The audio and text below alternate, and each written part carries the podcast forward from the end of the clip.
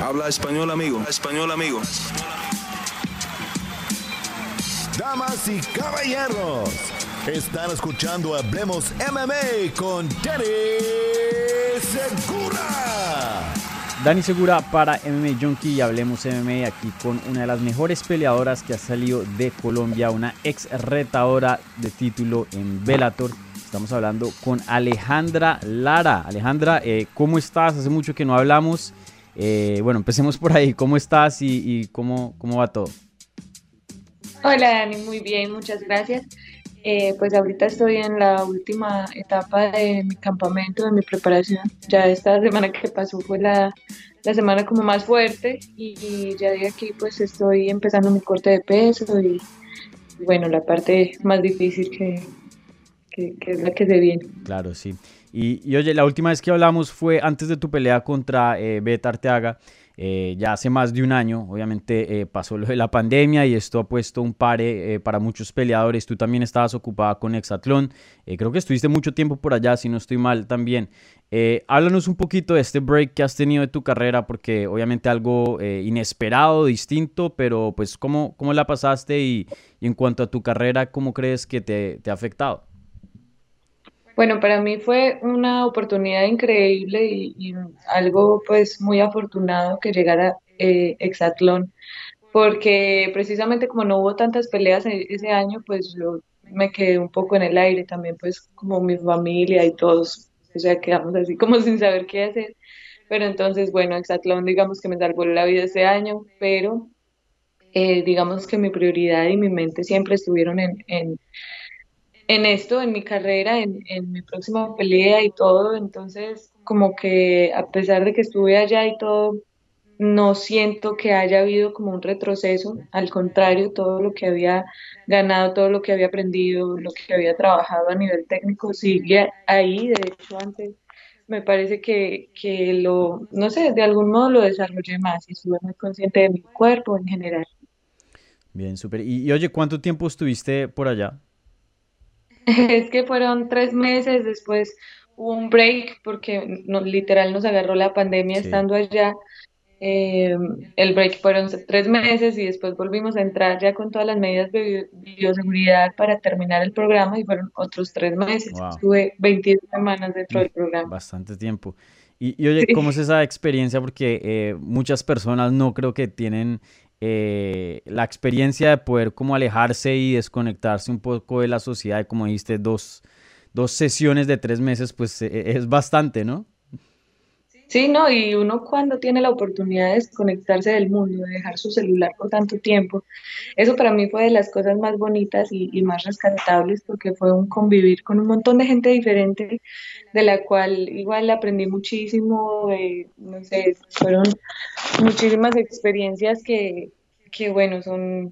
Eh, yo creo que la riqueza más grande de una experiencia así no es para todo el mundo, sí fue muy difícil también eh, pasar por tantas incomodidades o lo que sea, pero salir de la zona de confort siempre le ayuda a uno a encontrarse al final. Claro, sí. Y Jorge Masvidal estuvo también en Exatlón en unas temporadas atrás y él habló y me había comentado que eh, esa experiencia en Exatlón le cambió la mente, ¿no? Él nunca había tenido la oportunidad de desconectarse y creo que estaba en un punto de su carrera donde eh, de pronto no estaba contento con ciertas cosas y como que ese, esa claridad y ese tiempo de estar solo le cambió muchas cosas eh, de, cómo pensar y, todo eso y desde ese entonces pues explotó y se volvió una estrella. ese tiempo lo puedes, ese break lo puedes usar como una ventaja para tu carrera, o sea, como un atleta profesional eh, al poder apagar todo, porque yo sé que pues los periodistas te están molestando por entrevistas, los fans, tienes que estar en redes sociales. E, e, ese break como atleta, eh, ¿qué, tan importante es?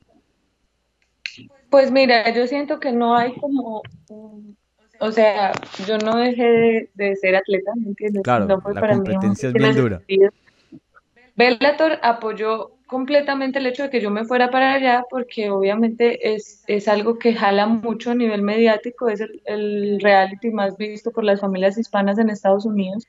Y también me trajo como un montón de gente que ahora sigue mis carreras, que pues mi carrera y que está pendiente de, mi próxima pelea en general, eso es algo que, que tuvo muy buen impacto mediático. Y, y siento que también ese, ese desconectarse y ese reset le sirve a uno muchísimo. Ya cuando vengo y entreno siempre me siento mejor, como que las cosas que he seguido trabajando ya están más incorporadas, más engramadas en, en mi sistema y, y, bueno, ahorita empecé como nunca y me siento mejor que nunca. Súper, y, obviamente sigues en Low Gym en, en México. Sí, sigo en Guadalajara. Guadalajara. Súper. Y, y, bueno, entonces, eh, pues va todo bien en tu carrera, ya vienes con dos victorias consecutivas, eh, pasa lo de la pandemia, ahora esta es tu primera pelea, tu primer campamento debajo de, pues, esta pandemia, de todo lo del COVID. Eh, ¿Qué tanto ha cambiado? Porque obviamente se tienen que cuidar de lesiones, pero ahora también del COVID porque los puedes sacar de un combate si llegan a dar de positivo en la semana de la pelea, ¿no? Ay, sí, esa parte la verdad ha sido como un, poquito de estrés extra, eh, pero bueno, también me pongo a pensar que es, es, mejor no, no darle mucha mente, obviamente nos hemos cuidado mucho durante toda la pandemia y ahorita es, no sé, rezar un poquito para que, para que todo pueda seguir en pie y, y que toda esta preparación se, se lleve a cabo con la pelea. Sí. Entonces vas a pelear en Bellator 255 el 2 de abril contra Kana Watanabe, eh, una peleadora con bastante experiencia, una peleadora que, viene de Japón y que en Japón es eh, muy respetada. Eh, ¿Ya has tenido tiempo de, de, analizarla y de estudiarla ya que estamos cerca del combate? Claro que sí, es parte de mi trabajo, es lo que tengo que hacer, porque también considero que al principio sí, cuando uno está empezando, bueno, está bien que pueda tomar las peleas sin, sin plan, pero en este nivel en el que estamos ya pensando en que después de esta pelea podríamos aspirar a un título, no es algo que se deba tomar a la ligera y obviamente tenemos una estrategia muy bien dibujada, bien diseñada y, bueno, todo un, un plan para, para, llevar a cabo en esta pelea. Sí, súper. Y bueno, ya más o menos lo dijiste. Eh, ¿Esperas una pelea de título? Más o menos, eh, ¿qué piensas? Porque como dije, es una peleadora eh, bien respetada. Tú también, obviamente, ex retadora al título. Esta es una pelea bien grande para las 125 libras de las mujeres en Bellator. Sí, me parece un buen match precisamente porque ella viene invicta, no es como empezar con alguien eh, que porque yo estaba esperando pelear con alguien del top, ahorita que, que vimos que estoy en, en ese top 5, pero bueno, aplica eh, perfectamente esta pelea con Cana y, y, este es el año de, de, pelear por el título, está en mi agenda. Sí, ya, súper. Eh, pues este es el año, pero, o sea, esta pelea y piensas que pues, con una, un buen desempeño puedes estar ahí o piensas que de pronto necesitas de pronto una más o, o algo así. Es, yo creo que es posible que después de esta pelea me la den, aunque igual estoy dispuesta a, lo que sea. No, no hay problema, tampoco es como que me vaya a sentir mal, ¿me entiendes? Y, y creo que es una preparación perfecta porque esta chica fuerte es del judo eh, y como antelación para, para pelear con la campeona que también tiene su base de judo, pues me, me parece un buen fogueo también. Sí. Y ahora te quiero preguntar sobre la campeona que tú conoces muy bien. Eh, pero antes, eh, esta pelea, como dije, no es una pelea fácil, una pelea ahora, como tú dijiste, eh, dura, también muy similar a la campeona. Más o menos querías un regreso así, un regreso duro. Yo sé que ya desde la victoria desde de Beta ya estabas pidiendo una pelea de título y ya querías medirte en ese tiempo con Ilima. me imagino que pues este es tu escenario ideal, alguien duro, entras, coges una victoria y, pues estás ahí en, el top tocando la puerta del título. Claro que sí, eso era lo que estaba esperando. Yo necesito es una pelea dura, necesito a alguien que, que tenga buen nivel y todo lo demás. Y también siento que hay muchas cosas que todavía nadie ha visto de mí y tengo pues mis sorpresas bajo la manga. Sí, súper. Y, y, bueno, entonces eh, vemos que en diciembre del año pasado, Ailey Malek McFarlane pierde su título contra Juliana Vázquez, eh, Juliana Vázquez, perdón. Y, y, bueno, entonces eso yo creo que para muchas personas fue un shock, para otras no. ¿Tú te esperabas ese resultado? La verdad sí, yo soy eh, Lima supporter, me, me gusta eh, apoyarla, pero sabía, pues sí, sí creí que iba a ganar eh, Juliana Velázquez. Y bueno, la verdad es que yo ya después del, de la última pelea que tuve con ella, que, que, perdí por decisión dividida, que estuvo tan cerrada, digo, hey, en serio, en ese momento, en esa época, no tenía ni base técnica muy, muy buena, ni de lucha, ni de striking, como que ahorita me siento mucho más madura y mucho más estable para afrontar un reto así. Sí, súper. Y, y, tú ya peleaste con las dos. Eh, ¿Quién dirías que es la oponente más, más dura? ¿Crees que... Juliana. ¿Juliana? Sí. Sí. Sí, pero aún así pues no la veo como tan lejana o como tan difícil. Claro. Por lo que te acabo de decir. Sí, y, y más o menos ya lo mencionaste, pero si nos puedes dar un poquito de detalle de qué tan diferente eres eh, hoy día comparada a la peleadora que peleó con Juliana la primera vez en un combate muy cerrado.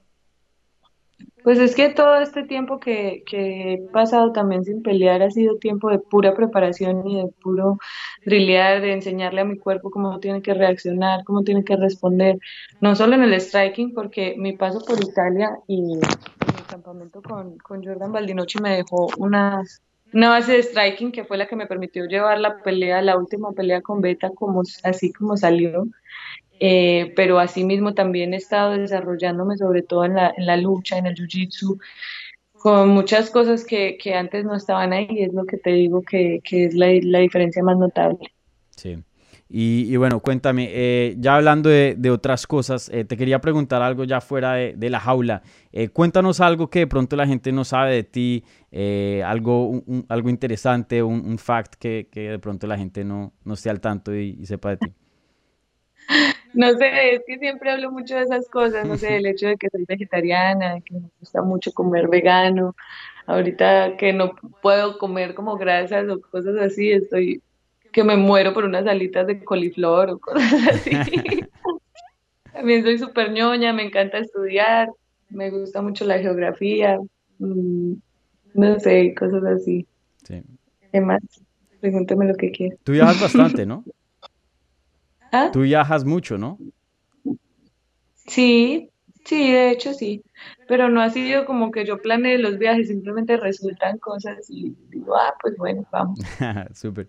¿Qué país quieres viajar o, o, cuando ya la pandemia, o sea, todo esté normal y ya podamos ser eh, un poco más, ¿no? Eh, libres, por decir, eh, ¿qué viaje tienes planeado qué, o qué país que no has sido te gustaría visitar? La verdad no tengo planes. Donde Todavía sea. no lo he pensado. Porque ahorita después de la pelea, pues me voy a ir para Colombia, que hace rato que no voy, voy a visitar a mi, a mi, mamá, a mi hermanita, a pasar un par de semanas allá, pero la verdad yo aquí en México me encanta vivir aquí, me, encanta, me falta mucho por conocer aquí mismo, en la misma Colombia, por Dios. Sí. Pero bueno, vamos a ver qué, qué resulta. Claro, sí, no, México es gigante, el doble de Colombia, muy, muy grande. Bueno, de hecho. Eh, y por último, eh, ¿le quieres mandar un saludito a la gente que te va a apoyar en Velator 255, a todos los latinos que te han estado siguiendo y, y, están ansiosos de volverte a ver de regreso ahora que haces tu retorno en el 2 de abril? Claro que sí, quiero decirles que muchísimas gracias a todos porque siento siempre su apoyo, eh, eso es una motivación enorme para mí, para poder ir a representar no solo a Colombia, sino a los latinos allá arriba. Y, y, bueno, les mando muchos abrazos, estén pendientes porque sé que van a disfrutar esta pelea, sé que hay mucho para ver y nada, ahí nos vemos.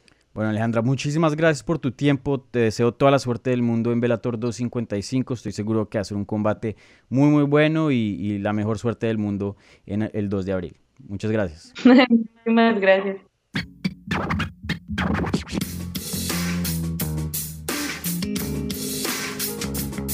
Gracias por escuchar Hablemos MMA. Si les gustó el show, los invitamos a que se suscriban en su plataforma favorita de podcast para recibir episodios semanales. También déjanos tu review o cualquier comentario. Pueden seguir Hablemos MMA en Twitter, Instagram y Facebook en arroba Hablemos MMA. Y me pueden seguir a mí en arroba Dani Segura TV. Hablamos la próxima semana.